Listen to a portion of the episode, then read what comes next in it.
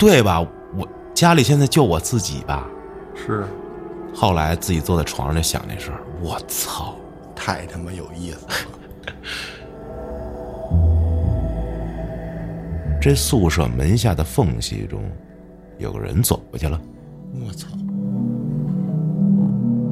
然后说下去之后，里面还有那个尸臭的那种感觉，还有一双特幽怨那蓝色的眼睛，然后那儿还发生过一案子。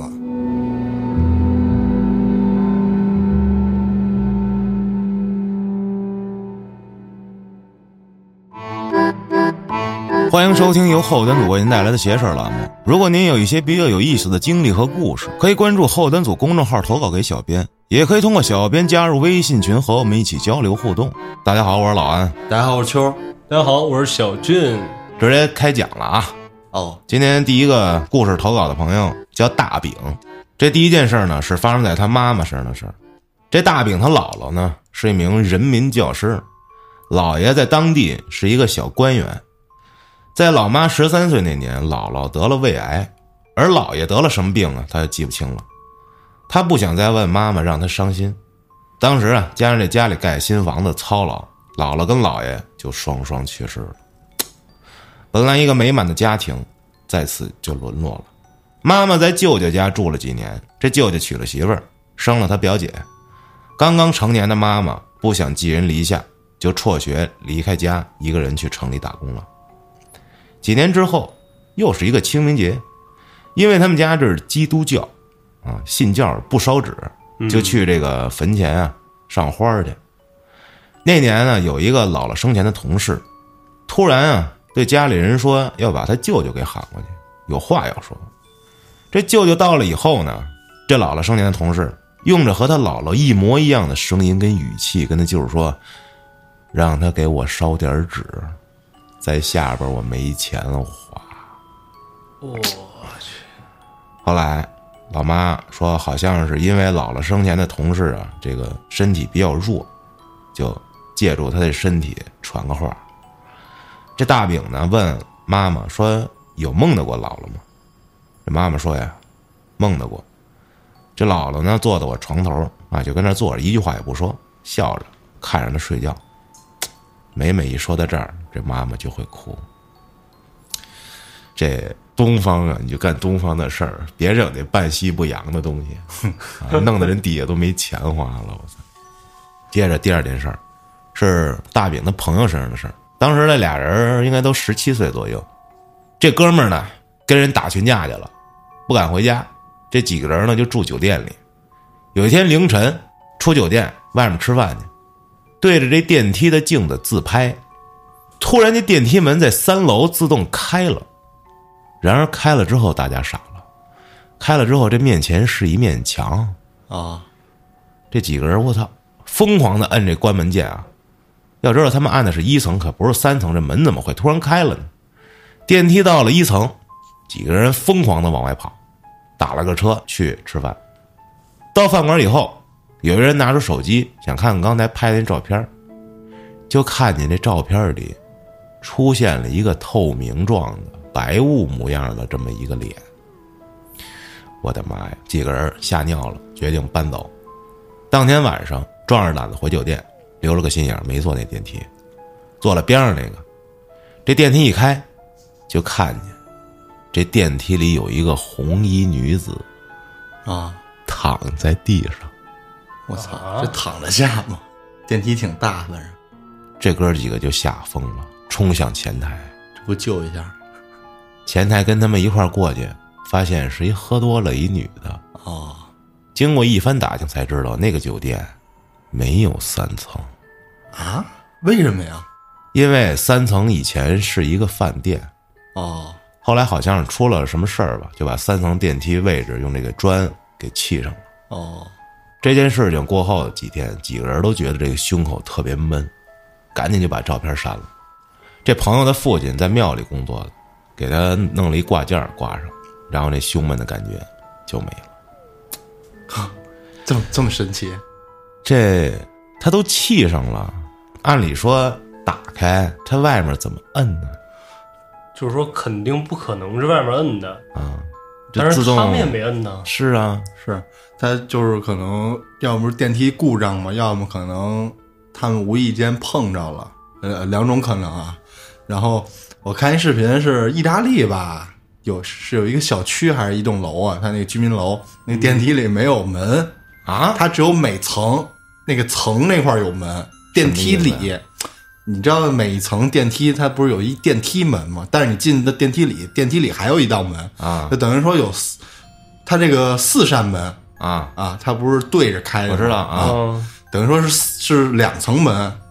它那个意大利那个就是只有一层电梯里头没有门，电梯里没有，就是你能看见电梯走的时候，你能看见墙、墙啊，间隔什么的我操，那个。好可怕呀！那这还挺帅的，我感觉。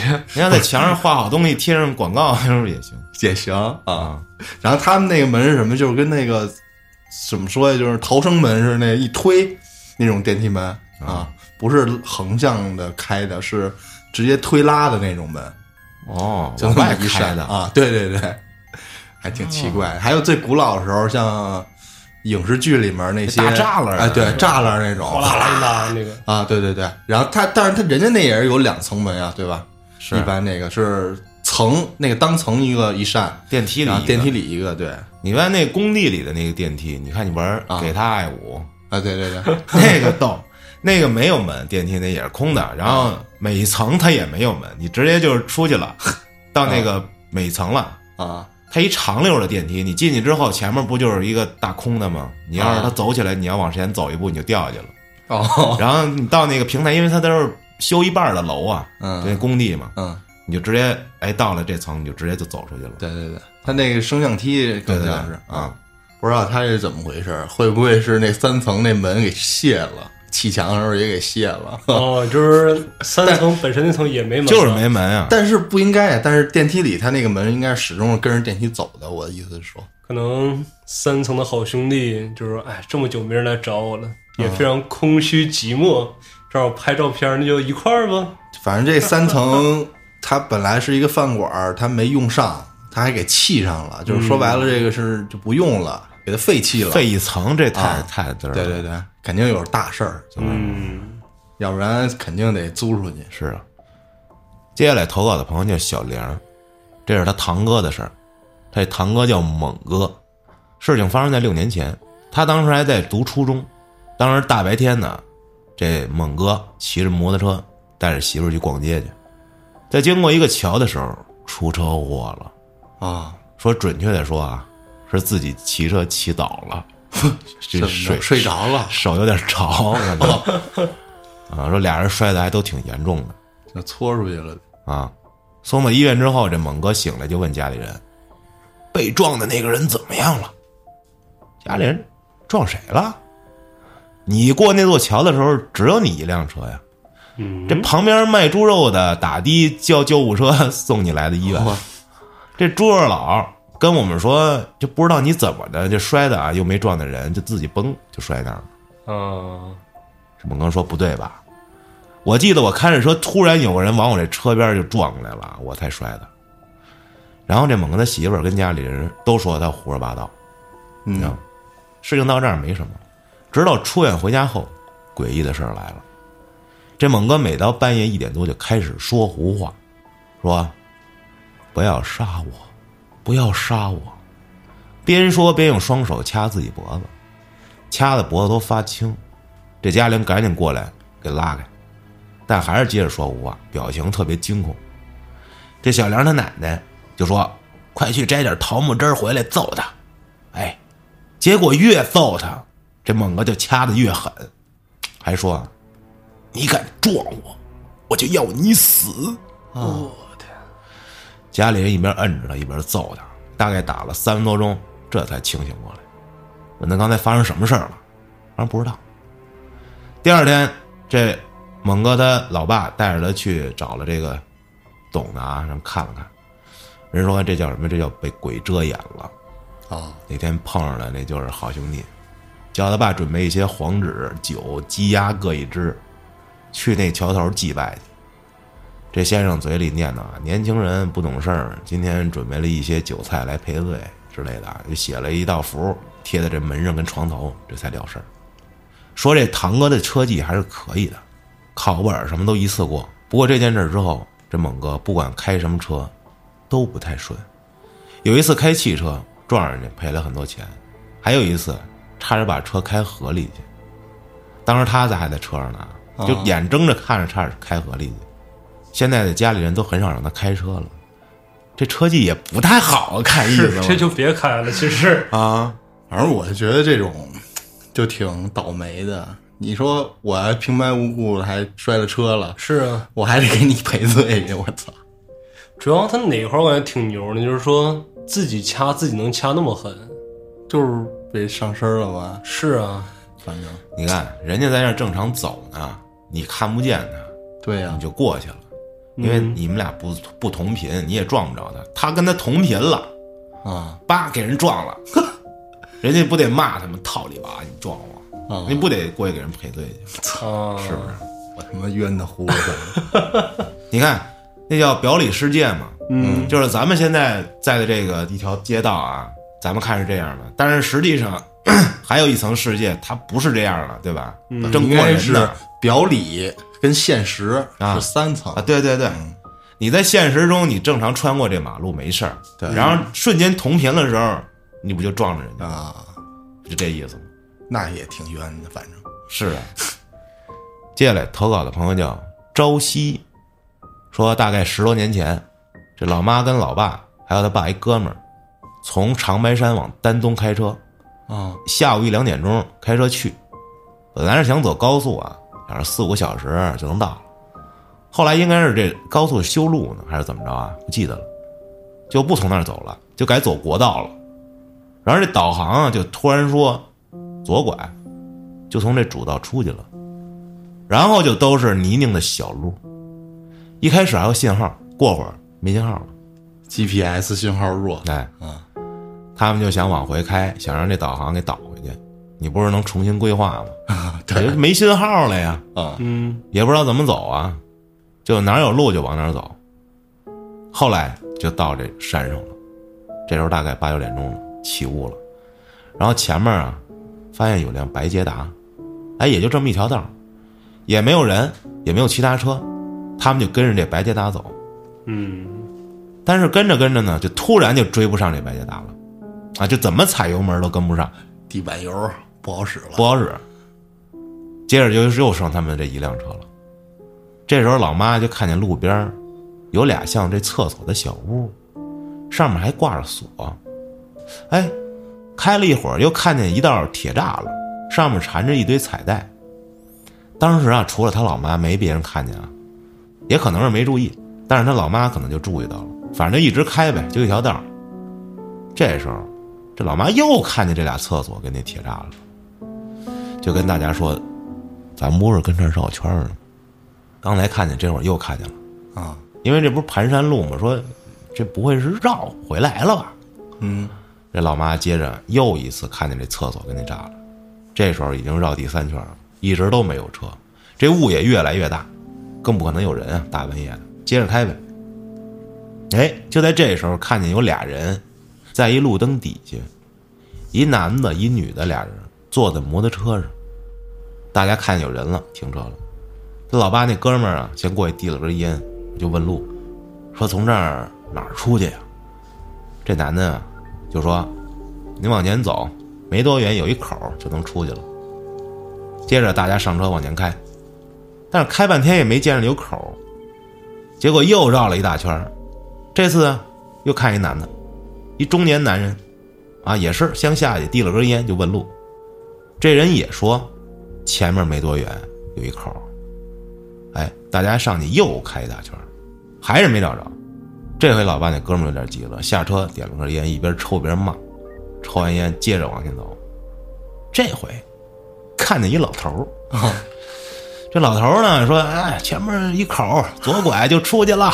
这话我都听三遍了。”结果这次还真有这么一口，啊，也不知道是之前没看见还是怎么的啊，但是应该也不会啊，就毕竟开的也不快，嗯，几个人都跟那盯着呢。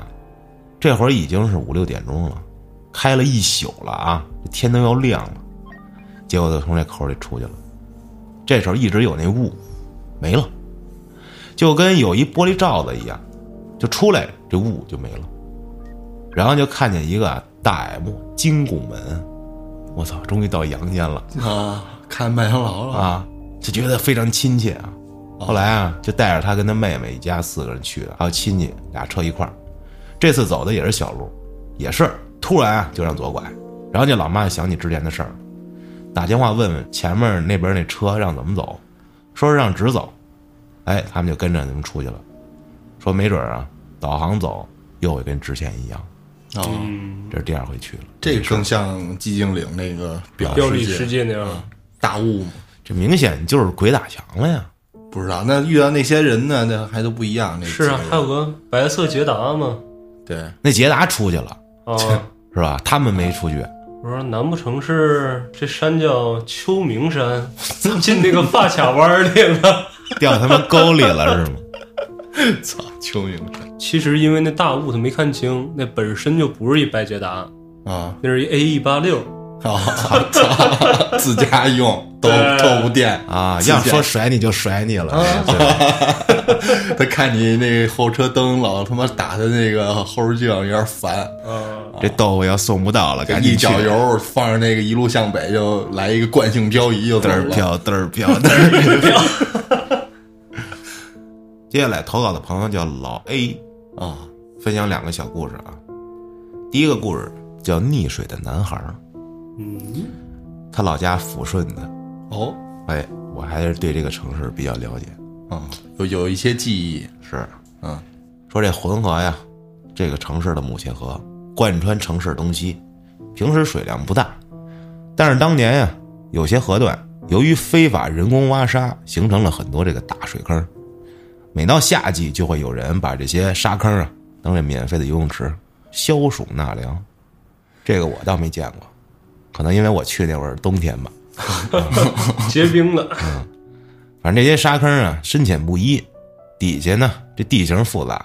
每到这放暑假前，学校老师都会嘱咐学生不许去那玩啊。嗯，但每年还是会传出有人在那游野泳淹死的消息。于是呢，本地关于这些沙坑的灵异故事就多了起来。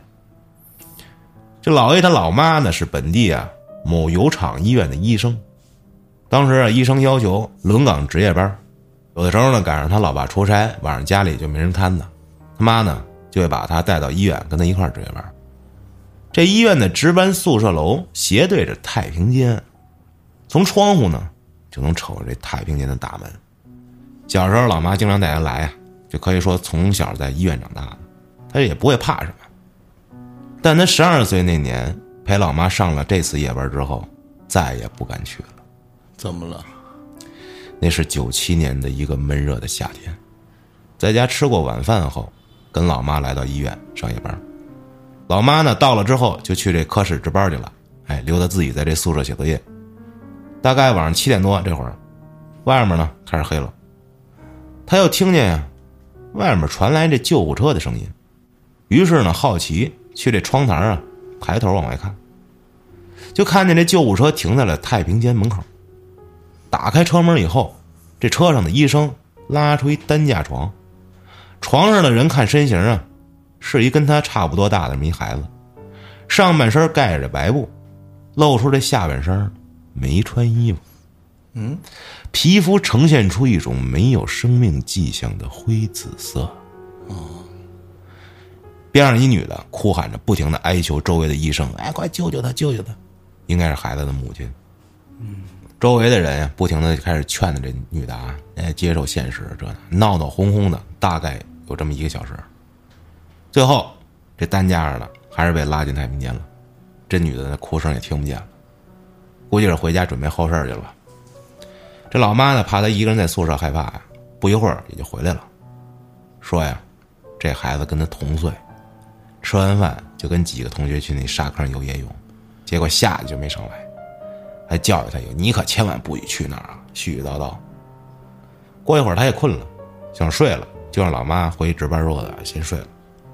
迷迷糊糊的睡到半夜，也不知道是梦啊，还是现实，就听见这耳边有这滴滴答答的水声。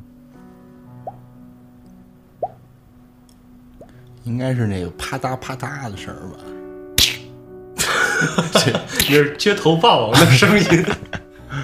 噼里啪啦那种声儿。啊，这听了他想尿尿，嗯，于是睁开眼睛去厕所，但是这滴答的水声还是断断续续的传过来，是不是这厕所水管坏了漏水呢？哎，准备起身去的时候，突然发现这宿舍门下的缝隙中有个人走过去了，因为这走廊外面亮着灯啊，能看见这阴影。伴随着这滴答滴答的水声，他头皮发麻，鸡皮疙瘩一下就冒出来了。不过还是好奇心占据了上风，驱使着他低下头，顺着门下的缝隙瞄了过去。结果就看见一双灰紫色的脚在外面缓慢的挪动着。光着脚那种啊啊，赶紧窜上床，直勾勾的盯着门缝，不敢睡了。那个所谓的人，那双脚就这么在走廊上晃了一宿。我操！老妈一早下班回宿舍接他，看他坐在床上，问怎么了，他就说：“我做噩梦了，我睡不着。”老妈说：“啊，行了，收拾收拾回家吧。”出门的时候说：“小心点啊，走廊上不知道谁把水洒了，别滑倒喽。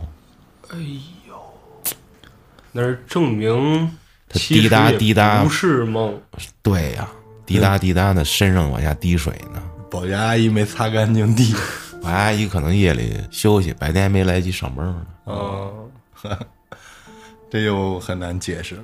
但是这个胆子是真大，我操，真的医院太恐怖了。就主要我感觉这种什么门缝啊，包括什么洗手间那个蹲坑上的隔板啊，不敢看，感觉只要去看，就是肯定必能看到出事什么要不恐怖的东西。猫眼儿，门上那猫眼儿。嗯，哎，你们试过从外面往里看吗？试过过呀，你们看着过什么吗？啥也没有。就里边什么样，就正常。他那个你是什么样应该看不清楚，首先就是他应该做这个东西的前提就是让你不能从外面往里看，但哎是说有那种反猫眼儿的装置，那是一个什么装置就是放上去之后，就能反过来把那个凸透镜。啊？它可能是不是也是跟那个一个小小镜筒似的，对望远镜筒那种东西对贴在那个猫眼上？啊，但是你那个看的范围也不宽呀，也挺窄的。我不知道，我没用过啊。我也没用过，但是我确实贴着那个猫眼上，从外往里看过，是看不见的，基本上。外面那层镜子它有点是往外凸嘛，它是是那种圆形的、半圆广角的啊，对对对，看不太清楚。我讲过，之前讲过一故事啊，就是通过那猫眼儿往里看，就看着一眼睛，就跟那个柯南里面那个歘闪过眼，我操受不了。接着啊，那第二个故事叫《窗口的人影》，还是发生在医院的事儿。这孙叔叔是老爸的战友，爱人李阿姨又是老妈的同学，于是呢，两家关系很近，逢年过节经常聚会。在他印象里呢，这孙叔叔啊是一典型的东北大汉，一米八几，个头魁梧啊，开朗健谈。有天晚饭后，全家在客厅看电视，老爸这会儿脸色很不好，点了根烟，跟老妈说：“哎呀，老孙可能没几天了，嗯，明天去看看去吧。”老妈也叹气：“哎，明天就明天吧，晚了也没准就看不见了。”正全神贯注看电视的他，头也没回，问了句：“谁呀？”你孙叔叔肝癌晚期，快不行了。老爸低语着，语气中带着无奈和惋惜。明儿你也跟着一块去看看去吧，他最喜欢你了，挺好个人，也没个孩子，老要认你当干儿子。哎，咋说不行就不行了呢？一夜无话。到了第二天晚上，他们全家带着果篮花束去了医院。这李阿姨见他们来了呀，强打起精神给他们倒水、洗水果。眼见这满脸的疲态跟愁容，而病床上这孙叔叔经过放化疗，已经瘦得不成人形了，简直如巫妖王一般。嗯，一副人皮骨架，肝病啊导致这皮肤蜡黄，身上插满了管子，已经不省人事了。爸妈安慰了李阿姨一会儿，就准备走了。他呢，自己在这病房里看着孙叔的样子，心里也不好受。到楼下的时候，老爸不舍得回头看了一眼，突然问了老妈一句：“老孙是三楼第四个病房吧？是吧？咋了？三零四病房啊，他记得很清楚啊。旁边两个病房没人，黑着灯，只有三零四亮着。老爸说：“啊，行，没事，走吧，别回头。”就催着他跟老妈赶紧走。可是老爷还是没忍住，在上出租车前回头看了一眼，结果就看见三零四的窗口一个高大的人影站在那儿。他敢肯定，那绝对不是李阿姨的身影，而那个黑色的身影正缓缓的向他们那个方向挥着手。第二天一早，接到电话，孙叔叔昨天晚上在他们离开之后不久就去世了。也许那个黑影，就是孙叔叔在跟他们做最后的告别吧。哦，这个故事还挺悲伤，嗯，不过也他妈挺恐怖的，我操！听得我来一身鸡皮疙瘩。就是我有一点不理解，就是他爸还特意强调一下，说是哪个哪个屋吗？这个是因为他爸瞅见了呀，哦，他已经看见了是吗？啊啊，就回头看了一眼，看见那影儿了，啊，哦，所以就是问一下，说咱是这这屋了吧？确定一下吗。然后说是，我操，行了，赶紧走，别回头了。哦嗯，，so god，接下来投稿的朋友叫小芳同学，这事儿第一次发生和第二次中间时隔了得有五年。第一次呢是他四年级还是五年级的时候，他那是农村的，那时候这房子只有两层，是这泥巴跟木头砌的。他呢有熬夜看电视的习惯，当时是在一个周末，那天晚上大概夜里十点多钟，这爸妈呀都已经在屋里歇着了，然后他家的这客厅和睡觉的地方中间就隔着一层这个布啊，嗯，当时条件比较困难，然后他就在那客厅靠着一沙发跟那看电视，然后就突然听见楼上有那种说很多塑料瓶子被人推倒之后发出那种巴拉巴拉那个声，哎，就隔一会儿就响一次，隔一会儿响一次，然后他就把电视的声音调小，结果就听见这个楼上这噪音啊越来越大，这心里就很烦呀，他就拿了手边一塑料瓶子，往那墙上用力的敲，嘴里就说：“啊，别他妈敲了！”因为他当时也没想，以为是不是老鼠呢，岁数也小嘛，嗯，就比较暴怒，就说：“我这吓他一下，应该停了吧？”但是那声音呢，还是一直响，最后急了，就把那塑料瓶子往墙上用力的一拽，我套你妈的，别他妈敲了！我操。啊，这第二回呢，发生是在高一的时候，因为他上了高中之后就变成了一个宅男，平时也不怎么下楼，就喜欢喝饮料。他这地上就堆了很多那种塑料瓶他呢说自己还比较贱，就一直弄，就鼓起那声儿，咯啦咯啦挤，就觉得好玩儿。我日然后就听见楼下有敲墙的声音，他也没当回事儿，这声音就还咚咚咚，然后他就拿那个塑料瓶儿也敲，啊，他敲了一分多钟，就突然听见楼下砰的一声，然后也不知道谁喊了一句：“别他妈敲了，套里娃！”我操，当时脑子嗡的一下，不对吧？我家里现在就我自己吧？是老妈出去了，赶紧把窗户打开，把头伸出去，看见楼下一片黑。然后那天晚上他就一直没敢下去。后来自己坐在床上就想这事儿，我操，太他妈有意思了，这有没听懂的吗？这个相当于一个平行时空的相遇。这你这应该就是五年前的自己碰上五年后的自己了，五年后大老鼠进到一块儿了吗？对，这他妈有意思啊！这纠缠了，啊，我操！但是这么想挺恐怖的啊。是啊它是楼下传来的声音，嗯，那就是楼下踩着梯对天花板咚咚咚。不是敲墙，敲墙，哦他一开始不是，在楼下听楼上那个塑料瓶子呼啦呼哦啦实际上他自己跟那儿五年后他自己跟那儿挤呢。啊，你说这让五年前的自己给骂了，我骂我自己，这有点意思不知道是真的假的，啊。这他妈牛逼！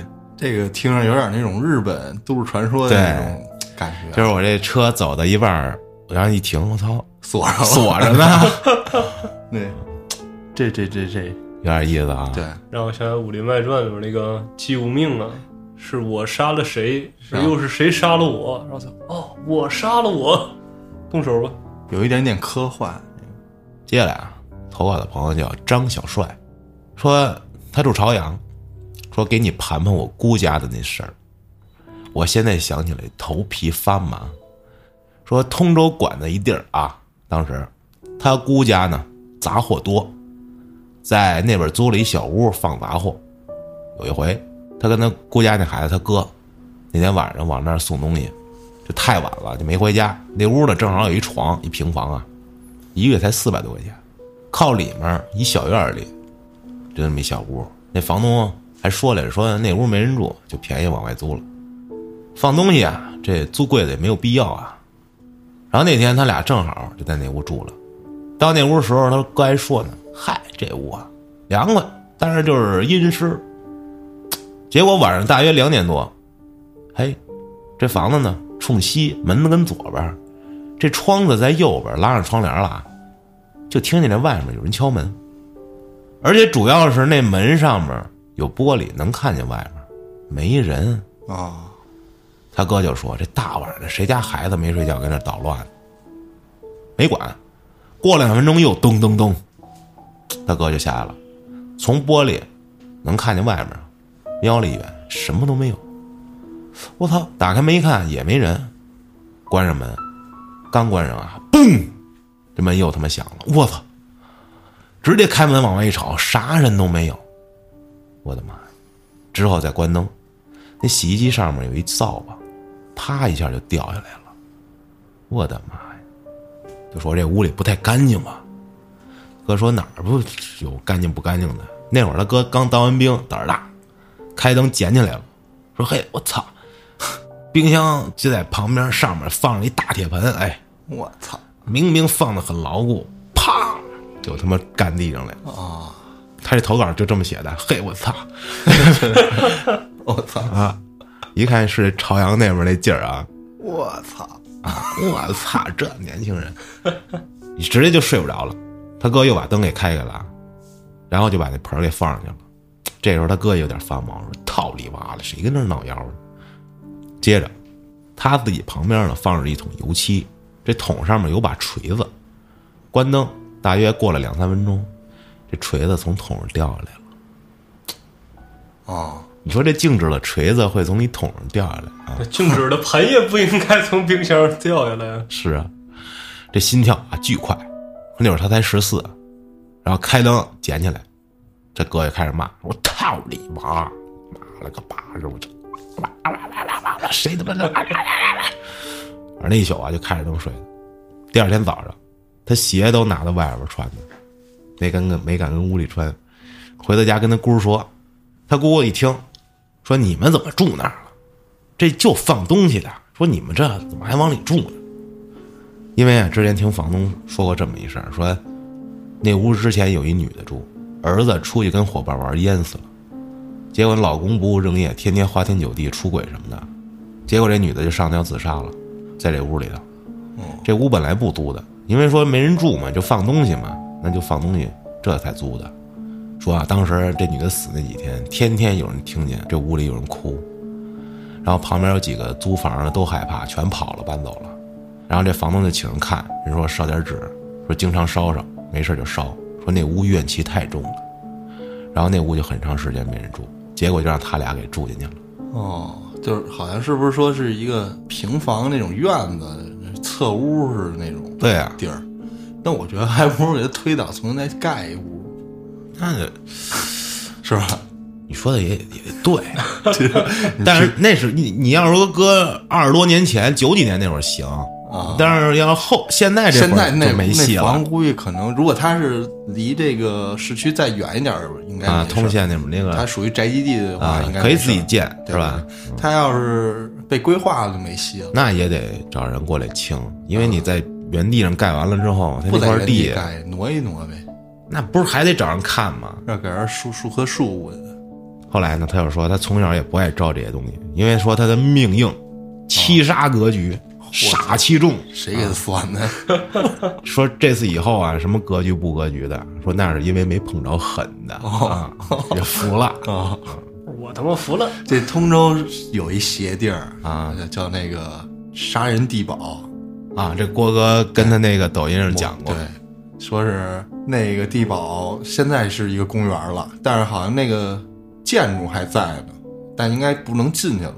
郭哥给我讲的就是说，他们那会儿去成探下去之后啊，他那地堡什么样的？是一根儿怎么形容呢？就是一个细的那个棍儿似的，然后上面有一个大的头儿，嗯啊，一上去之后，那墙上画的是那个什么般若还是什么什么心经吧，写的就是那个镇这地儿的那些啊对对对对。咒语，然后还有一双特幽怨那蓝色的眼睛，对，啊，那个某度可以搜图片有，嗯，就是有人成探拍的那些照片，然后说下去之后里面还有那个尸臭的那种感觉，嗯，臭手水沟子，然后那儿还发生过一案子，啊，还上过咱们那法制进行时，说有一个女的伙同她老乡，那个给自己老公给干死了，啊，但是那女的后来被抓了，伏法之后，就是采访她说：“我就是让你们吓唬吓唬她，没想让你们真杀的。你这怎么能解释得清呢？”对，反正事儿已经出了嘛。是啊，那女的好像怀疑她老公出轨还是怎么着啊？奸情人命，对，就在那个地地堡那块儿给弄死了啊！操！两个两个人还是三个人啊？给给弄死了也。这个想听郭哥讲比较详细的这段杀人地堡的故事啊，可以自行移步到某音啊，搜索“京城郭某某”啊。啊，我看这图片是真挺瘆的，是的，那两个大蓝眼睛我看见过，我操！这他妈是这东西是算是什么遗址吗？还是算什么古建筑啊？不知道，肯定应该，我觉得是受保护的吧，要不然肯定得推了。他要是地堡的话，应该是之前的什么军事建筑、军事对但是至今反正没推，它里面那些图啊也没给它刷了，那字儿啥的也没动，好像。反正我觉得这种地儿真的少去。哦，算是属于成探的一个一个地点吧。嗯，就是说完之后心动了，哦，你可以去查查那图片去，先看看那个，我操，挺吓人的。感受一下。你这现在就在北京，哪天我就去了。机会是大大的啊。啊，你只能翻进去，估计用一些手段。行了，今天咱们也就聊到这儿吧，因为这过两天呢，咱们又能过节了哈，什么节呀？中元节。哦，不是，这什么叫咱们过节？咱们节目又能过节了。对对对，嗯那期呢比较劲爆啊，请到了一位神秘嘉宾，那咱们就相约礼拜五再见吧，朋友们，感谢您的收听，咱们下期再见。